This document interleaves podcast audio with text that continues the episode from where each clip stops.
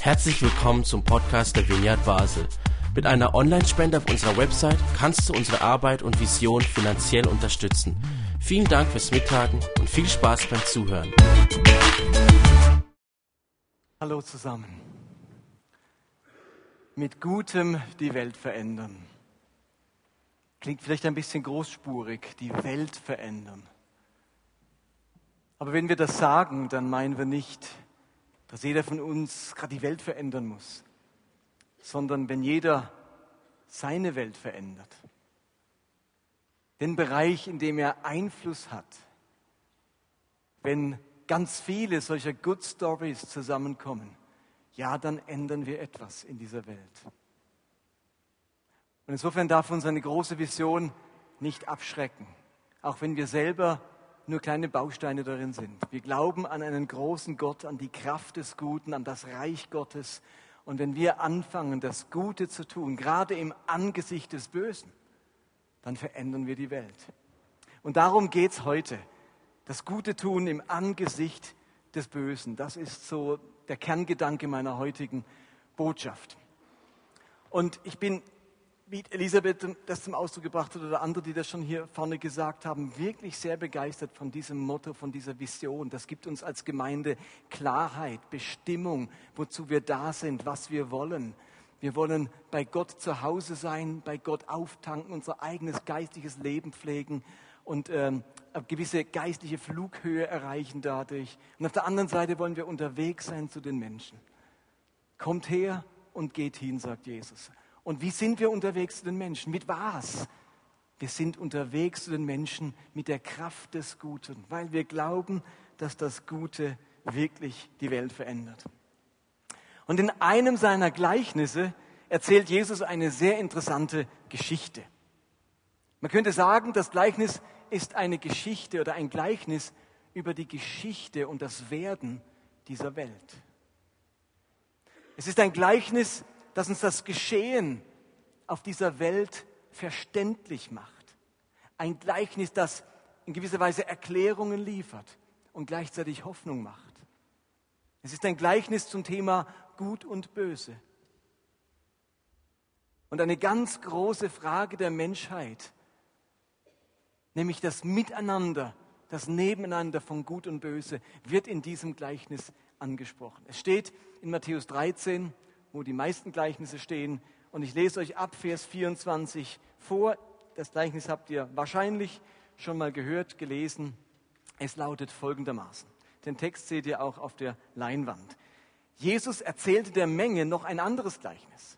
Mit dem Himmelreich, mit dem Reich Gottes, ist es wie mit einem Mann, der guten Samen auf seinen Acker säte. Eines Nachts, nachts, als alles schlief, als es dunkel war, kam sein Feind, säte Unkraut zwischen den Weizen und machte sich davon. Als dann die Saat aufging und Ähren ansetzte, kam auch das Unkraut zum Vorschein. Da gingen die Arbeiter zum Gutsherrn und fragten, Herr, hast du nicht guten Samen auf deinen Acker gesät? Woher kommt jetzt dieses Unkraut? Ein Feind von mir hat das getan, gab er zur Antwort. Die Arbeiter fragten, möchtest du, dass wir hingehen und das Unkraut ausreißen und einsammeln? Nein, entgegnete der, entgegnete der Gutsherr. Ihr würdet mit dem Unkraut auch den Weizen ausreißen. Lasst beides miteinander wachsen, bis die Zeit der Ernte da ist. Dann werde ich zu den Erntearbeitern sagen, reißt zuerst das Unkraut aus, sammelt es ein und bündelt es, um es zu verbrennen. Und dann bringt den Weizen in meine Scheune. Lasst mich dieses Gleichnis erstmal übersetzen in unsere heutige Zeit, in unsere heutige Welt. Was, was geht es da genau? Es ist ja zum einen, zum einen wirklich eine, eine Geschichte, die vor 2000 Jahren erzählt wurde, zum anderen eine Geschichte, die den Alltag der wenigsten von uns berührt, weil die wenigsten von uns in irgendeiner Form in der Landwirtschaft tätig sind. Wir haben ganz andere Berufe heute.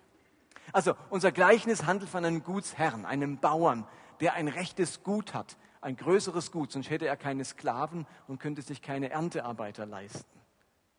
Dieser Bauer lebt davon, der hat sich wohl ähm, sein Geld damit verdient, dass er Getreide anbaut. Getreide war zur Zeit Jesu das Grundnahrungsmittel schlechthin. Wir haben heutzutage vier Grundnahrungsmittel. Wenn ihr überlegt, was sind die Grundnahrungsmittel der westlichen Welt, dann ist das Getreide, es ist Mais, es ist Reis und es sind Kartoffeln. Das sind die Grundnahrungsmittel der heutigen Zeit. In der Antike war nur eines bekannt, nur Getreide. Da kannte man noch keinen Mais. Reis gab es in Asien, Kartoffeln gab es in Südamerika. In, im, Im Orient gab es nur Weizen. Also das war nicht nur das Einzige, es war damit auch das wichtigste Grundnahrungsmittel. Darauf war man angewiesen. Man konnte nicht sagen, wenn es Mehl ausgeht, machen wir Reis. Wenn die Weizenernte ausfällt, dann machen wir halt Kartoffeln. Das war bedrohlich, wenn es keine Getreideernte gab.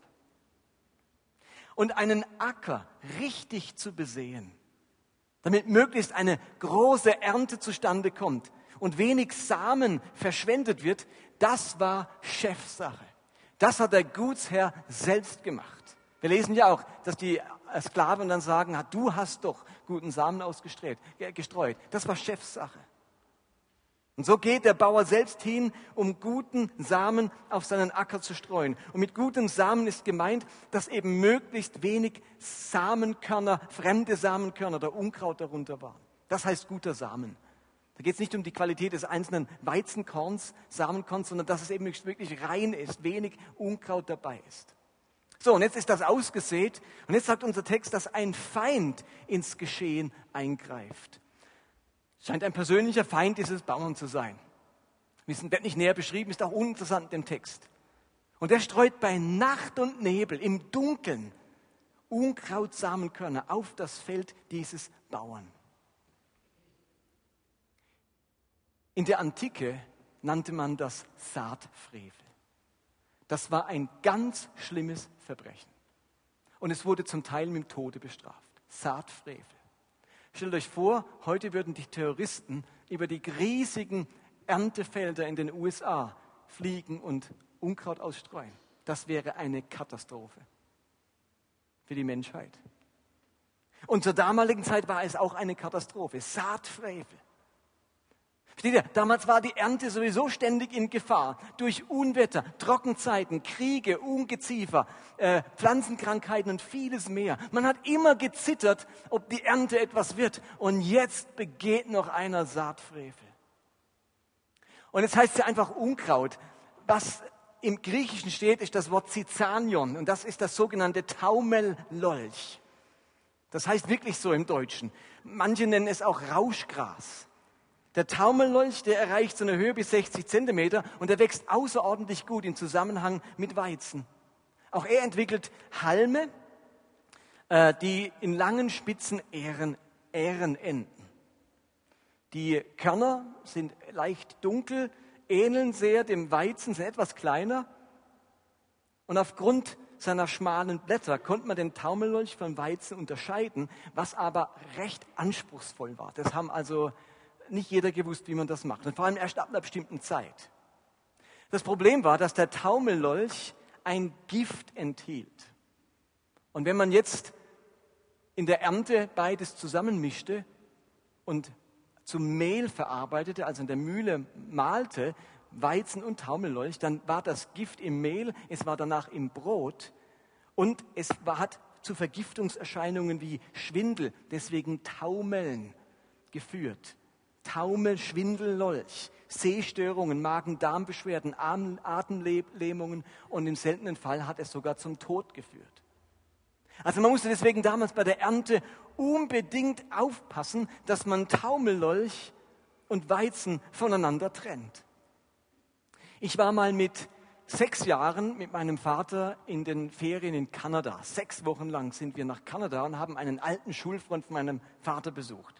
Der war eigentlich Konditor, konnte gut backen, aber er hatte sein Business geändert und hat, ohne dass wir das wussten, Marihuana angebaut in den Wäldern Kanadas.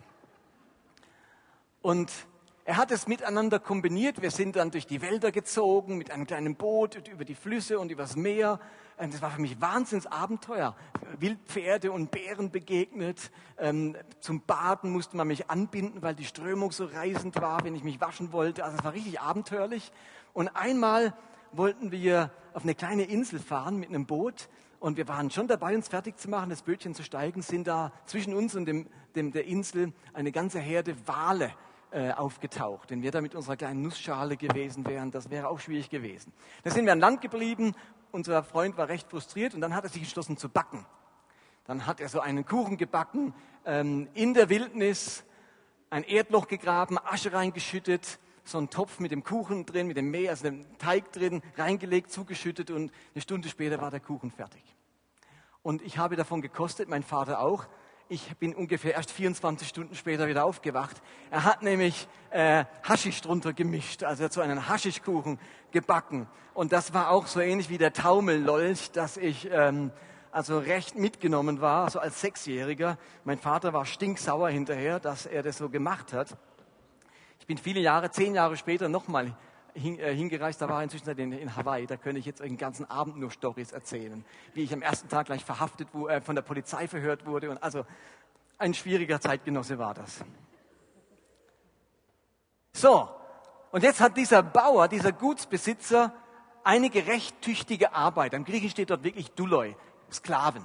Das waren Sklaven, Tagelöhner, ähm, die bei ihm arbeiten und die jetzt eigentlich das ganze Unkraut aus, ausreißen wollen. Sagen, das machen wir, kommt, also wir sind deine Arbeiter, wir reißen das ganze Unkraut raus. Aber der Bauer lehnt überraschenderweise ab.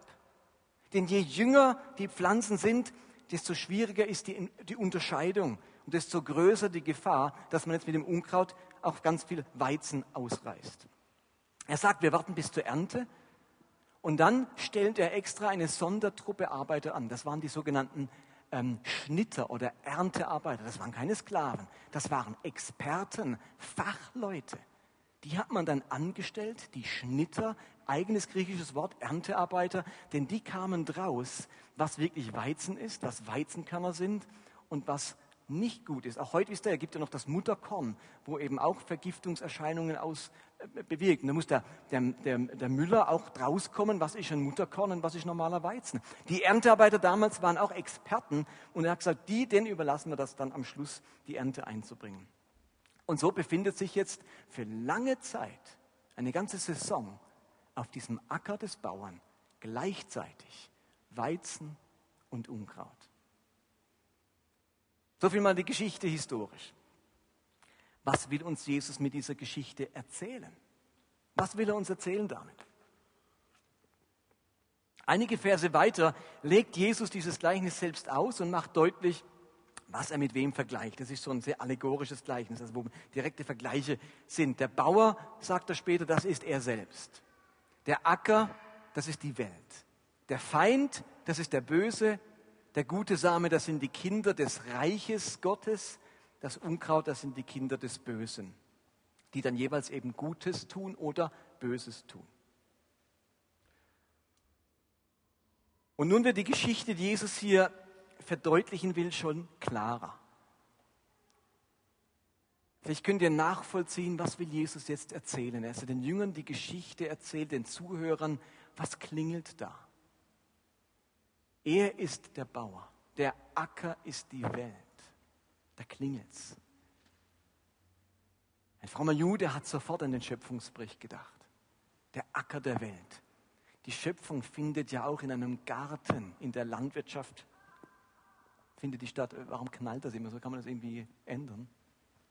Bin ich da irgendwie komisch verkabelt? Also, die Schöpfung findet statt im Bereich der Landwirtschaft, in einem Garten. Der Schöpfungsbericht könnte auch erzählen, dass alles unter Wasser stattfand oder auf einer Insel oder in einer Fabrik oder auf einem Turm. Nein, unsere Schöpfung findet in einem Garten statt. Und dieser Schöpfer, der Bauer, sät guten Samen auf die Welt. Und der Schöpfungsbericht erzählt uns dann, ja, alles war sehr gut. Diese Schöpfung hatte kein Unkraut. Auf dem Acker der Welt hat Gott das Gute ausgesät. Davon berichten uns die ersten zwei Kapitel im Schöpfungsbericht. Und Jesus sagt, und dann kam in der Nacht ein Feind und bringt das Böse auf den Acker der Welt. Und wir erleben das in Genesis 3 beim Sündenfallbericht und in den nächsten Kapiteln, die kommen. Die sind eigentlich, die nächsten elf Kapitel sind eine Geschichte davon, wie ein Feind im Dunkel der Geschichte, wir wissen nicht, wer dieser Feind ist genau und, und wie das passiert ist, aber im Dunkel der Geschichte seht ein Feind Gottes das Böse in diese Welt, auf den Acker der Welt. Und jetzt befinden wir uns auf diesem Acker der Welt, wir alle sind ein Teil davon und wir erleben alle, und das habt ihr schon x-mal jetzt erlebt in eurem eigenen Leben, wir erleben das Miteinander und die Gleichzeitigkeit von Gutem und Bösen in dieser Welt. Die Gleichzeitigkeit von Gutem und Bösen. Eine Situation, ein Zustand, der allen Menschen richtig zu schaffen macht. Ein Zustand, dieses Miteinander, wo bei uns allen diese Frage und bei allen Menschen hervorruft, warum Gott? Warum dieses Miteinander? Warum muss jetzt das Böse geschehen? Warum hätte es nicht so gut weitergehen können? Warum stoße ich hier auf Gutes und einen Schritt weiter stoße ich schon wieder auf Böses? Dieses Miteinander, diese Gleichzeitigkeit, das löst immer wieder Fragen aus. Die gleiche Frage, wo die Sklaven hatten. Herr, sollen wir es ausreichen? Warum lässt du das zu? Warum reißt du das Unkraut nicht aus? Warum schaffst du nicht eine Welt, wo nur das Gute ist? Und wir alle wünschten uns das, dass Gott jetzt schon alles Böse ausreißt. Den, den gar dem Bösen ausmacht. Und er macht es nicht. Er sagt, wir warten bis zum Schluss. Warum will er warten bis zum Schluss? Komme ich meiner Predigt noch zu. Das hat auch ganz viel mit uns zu tun. Er sagt, dass sonst würden wir ganz viel Weizen mit ausreißen. Es könnte sein, dass die, die am lautsten schreien, er möge das Böse hinwegtun, selbst davon betroffen wären.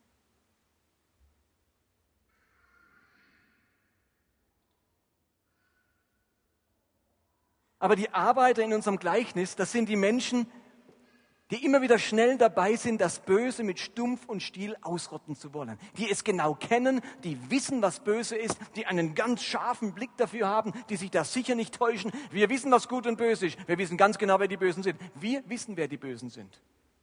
Und dann großmütig fordern, macht dem Bösen den Gar aus.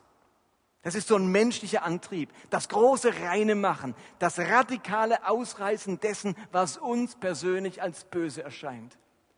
Und genau in diesem Geist veranstaltete die Kirche im Mittelalter die Kreuzzüge, um die bösen Muselmänner auszurotten. Und sie veranstaltete die Inquisition, um die bösen Ketzer auszurotten. Man wusste ganz genau, wer böse und wer gut ist, wer das Richtige glaubt und wer falsch glaubt. Und die Muslime, die veranstalten den Heiligen Krieg, um die Ungläubigen auszurotten. Und die Nazis planen den Holocaust, um die Juden auszurotten. Und die Siedler in Amerika planen den Zug nach Westen, um die Indianer auszurotten. Und die Hutu greifen zu den Waffen, um die Tutsi auszurotten.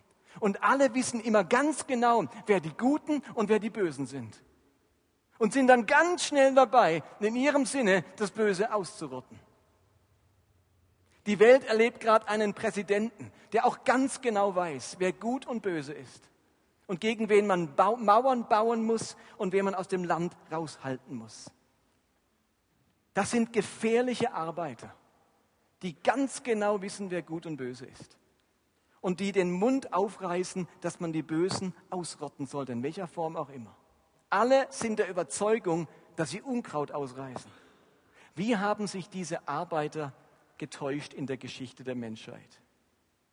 Jesu Botschaft in diesem Gleichnis ist nicht, dass wir das Böse ausreißen sollen, sondern dass wir es am Schluss der Gerechtigkeit Gottes überlassen sollen. Was uns dieses Gleichnis aber auch deutlich sagt, ist, dass wir nicht durch ein radikales Vorgehen uns vom Bösen befreien sollen, also Ausreißen des Bösen, sondern dass wir auf das kontinuierliche Säen und Pflegen des Guten achten sollen. Er sagt, lasst es wachsen. Wenn Paulus sagt, dass wir das Böse durch das Gute besiegen sollen, lasst euch nicht vom Bösen überwinden, sondern überwindet das Böse mit Guten, dann meint er ganz genau das. Wir säen das Gute. Wir lassen das Gute wachsen. Denn genau das ist die beste Waffe gegen das Böse.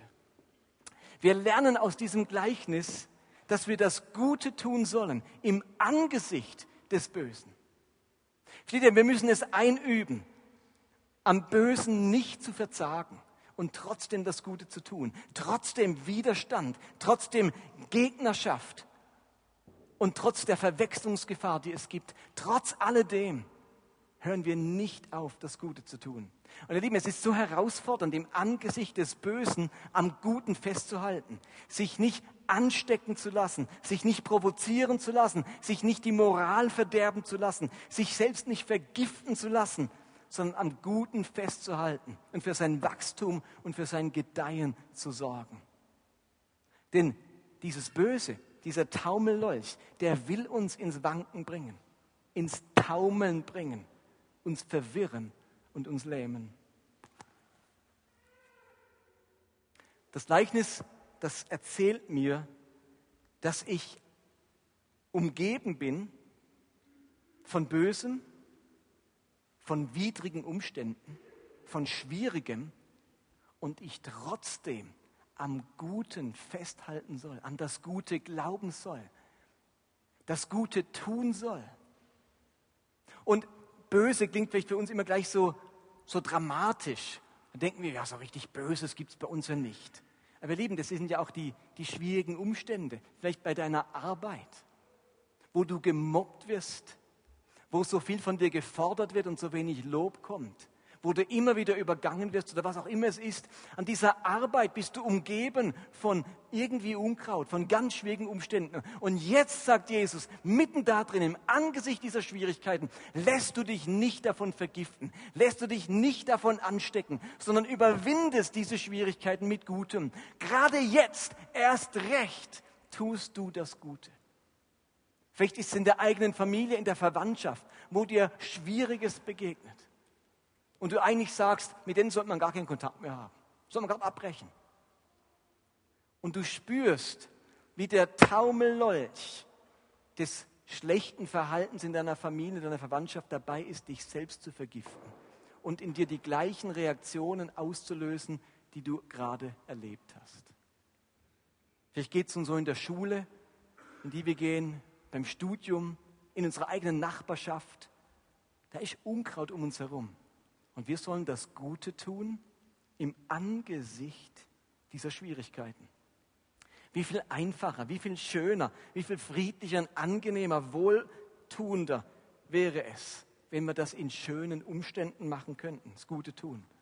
Das Gute, das willkommen geheißen wird, wo wir sofort Lob dafür bekommen, sofort Feedback, sofort einen Lohn erhalten dafür. Aber das Gute im Angesicht des Bösen, das ist nicht so einfach. Jesus sagt einmal, was tut ihr Besonderes, wenn ihr eure Freunde liebt? Wenn ihr denen Gutes tut, die euch auch Gutes tun? Er sagt, das ist überhaupt nichts Besonderes. Das machen auch die Heiden, das machen auch die Bösewichte. Das ist nichts Besonderes. Gutes tun im Angesicht des Bösen, das ist das Besondere, das ist das Jesusmäßige. Das überwindet das Böse. Seine Freunde lieben kann jeder, denen Gutes tun, die mir Gutes tun, das kann jeder. Aber im Angesicht des Bösen, das ist die große Herausforderung.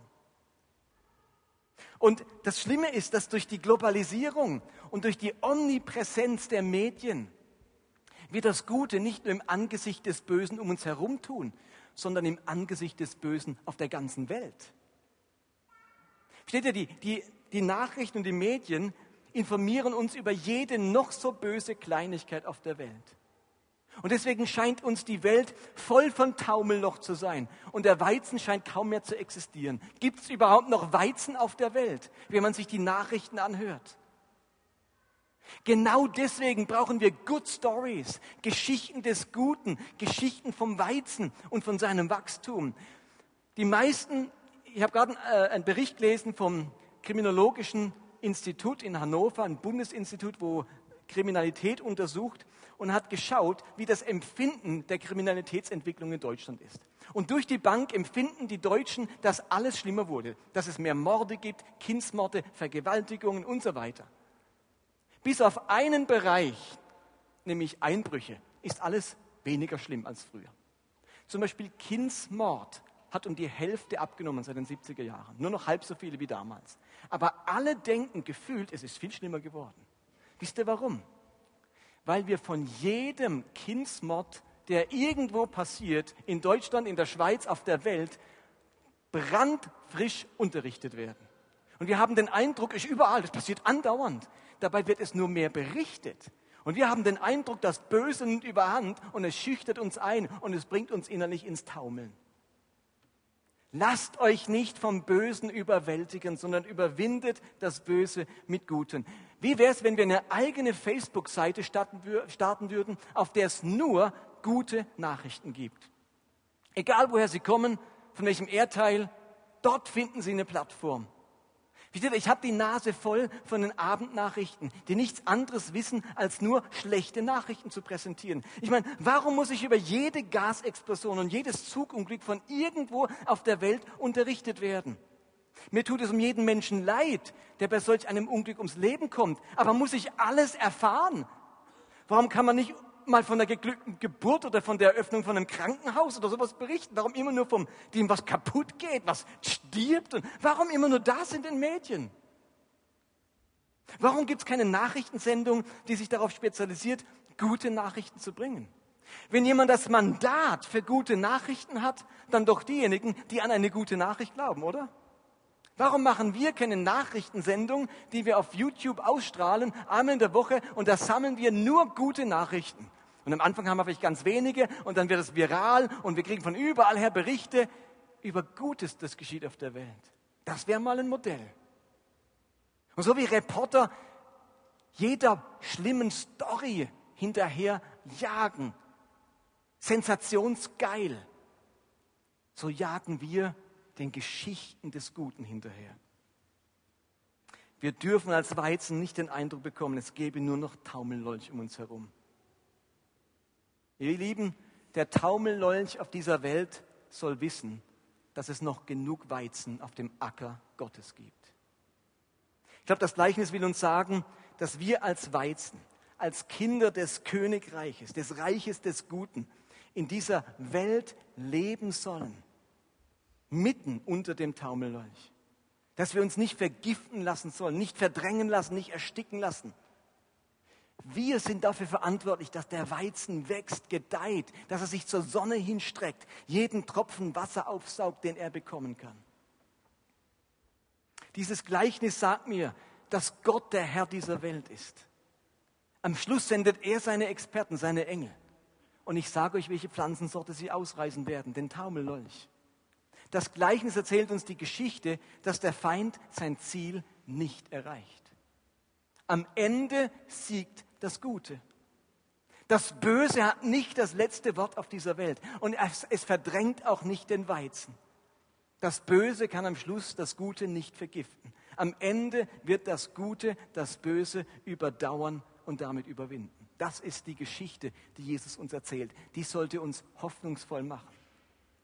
Und in dieser Hoffnung sollten wir leben und eben nicht aufhören, das Gute zu tun und für das Gute zu brennen. Und ihr Lieben, diese Hoffnung, die müssen wir vermitteln angesichts einer total verunsicherten Welt. Die, die Welt kommt überhaupt nicht raus aus diesem Miteinander, aus dieser Gleichzeitigkeit von Weizen und Taumellolch. Die blicken da gar nicht durch, was das soll. Deswegen ist die, ist die Welt bereit, parat für eine Revolution des Guten. Und deswegen haben wir uns diesen Leitsatz gegeben, mit Gutem die Welt verändern. Über die Tatenlosigkeit der Christen, wenn sie gelähmt sind vom Bösen, hat Dietrich Bonhoeffer einmal Folgendes gesagt. Schweigen im Angesicht des Bösen ist selbst böse. Gott wird uns nicht als schuldlos betrachten. Nicht zu sprechen ist sprechen. Nicht zu handeln ist Handeln.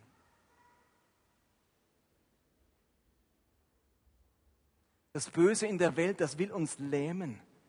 Das will uns ins Schwanken bringen.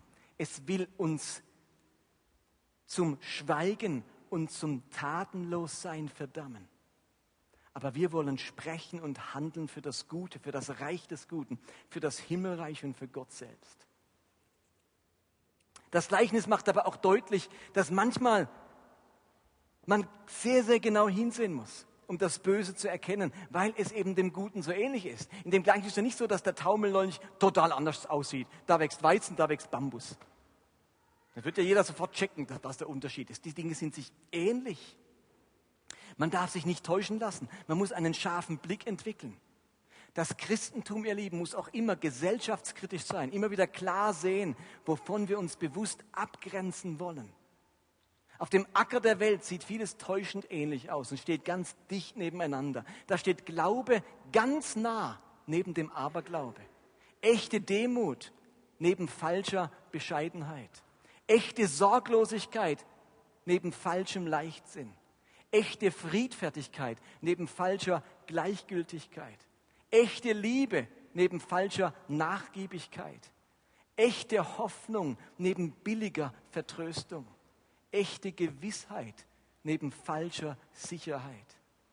All das sieht wahnsinnig ähnlich aus und steht ganz dicht beieinander.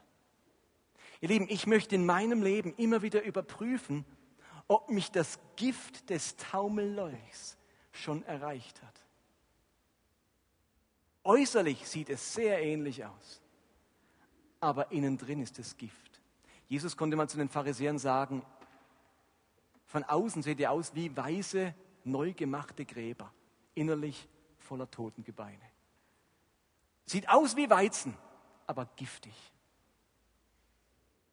Und David hat einmal gesagt im Psalm 139, Erforsche mich, Gott, und erkenne mein Herz. Prüfe mich und erkenne, wie ich es meine. Und siehe, ob ich auf bösem Wege bin und leite mich auf ewigem Weg. Also das eigene Herz überprüfen. Und das ist das Letzte, was ich aus diesem Gleichnis lerne. Ich glaube, das Gleichnis spricht natürlich vom Acker der Welt, von dieser Welt und seinen Menschen. Aber irgendwie spricht es auch vom Acker meines Herzens. Ich entdecke nämlich in mir selbst Weizen und Unkraut. Ich entdecke in mir selbst Gutes und Böses, manchmal ganz dicht beieinander und in meinen Worten und Handeln oft direkt hintereinander. Gerade eben noch liebevoll, direkt danach verletzend. Gerade eben noch demütig und direkt danach angeberisch. Gerade eben noch hoffnungsvoll und kurz darauf pessimistisch. Jakobus kann sagen, mit der Zunge loben wir Gott, unseren Herrn und Vater. Und mit ihr der gleichen Zunge verfluchen wir unsere Mitmenschen, die nach Gottes Bild geschaffen sind. Aus demselben Mund kommen Segen und Fluch. Meine Brüder und Schwestern, das darf nicht sein. Es ist so nah beieinander. In dem Moment segnen wir noch und im nächsten Moment fluchen wir. Jetzt loben wir, dann schimpfen wir. Jetzt trösten wir und dann schreien wir. Ich merke in meinem eigenen Herzen das Miteinander von Unkraut und Weizen. Und ich bitte euch, dass ihr euch überlegt, wo sich das Unkraut auf deinem Herzensacker am stärksten breit gemacht hat. Wo dein Herz am stärksten bedroht ist vom Taumellolch. In welchem Bereich ist das der, der Fall in deinem Leben? Wo kommt das Unkraut in deinem Leben zum Zug? Wo hat das Böse in meinem Herzen eine Chance? Ist es in meiner Ehe, wie ich meine Ehe lebe, mein Partner sein? Oder in der Art, wie ich meine Sexualität lebe? Spürt man das Unkraut in meinem Herzen in der Art, wie ich mit meinem Geld umgehe? Oder wie ich mich an meiner Arbeitsstelle verhalte? Spürt man den Taumellolch bei meiner Kindererziehung? Betrifft es vor allem mein Reden? Betrifft es meine Einstellung zu Randgruppen, zu Flüchtlingen, zu den Armen? Oder kommt der, das Unkraut zum Vorschein gegenüber, gegenüber den Reichen und Mächtigen? Zeigt sich das Unkraut in meinem Herzen an meinem Umgang mit Suchtmitteln? Wo muss ich das Böse in mir mit Gutem überwinden? Steht auf dem Acker der Welt, da bringt Gott das Gericht am Ende. Ganz am Ende. Er lässt es miteinander laufen und hofft, dass die Kinder des Reiches ihren Weizen genug zum Wachsen bringen. Aber was das Böse in unserem eigenen Leben anbetrifft, da ist Gott jetzt schon am Jäten und am Ausreißen. Die Bibel nennt das Heiligung, Umkehr, Buße tun, Da macht der Heilige Geist mich auf ein Pflänzchen Taumellolch in meinem Herzen aufmerksam. Vielleicht auf meine Ungeduld, meinen Jähzern, meinen Geiz, meine unreinen Gedanken, mein falsches Sicherheitsdenken, meine Neugier, meine Lieblosigkeit oder auf einzelne Taten, die daraus folgen. Und dann erteile ich Gott die Erlaubnis, dieses Unkraut aus meinem Leben auszureißen, mich zu erneuern und anstelle des Taumellolchs Weizen zu pflanzen, die Kraft des Guten hineinzubringen. Also dieses Gleichnis vom Unkraut unter dem Weizen, das erzählt mir etwas von der Geschichte dieser Welt, aber auch von der Geschichte meines Herzens. Gott möchte, dass wir im Angesicht des Bösen nicht aufhören, das Gute zu tun. Wir sollen dem Guten zum Wachsen verhelfen und dadurch mit dem Guten das Böse überwinden in dieser Welt. Und Gott möchte, dass er im Acker unseres Herzens Taumellolchpflanze um Taumellolchpflanze entfernen darf und dafür mehr und mehr Weizen, also gute Taten anbauen darf.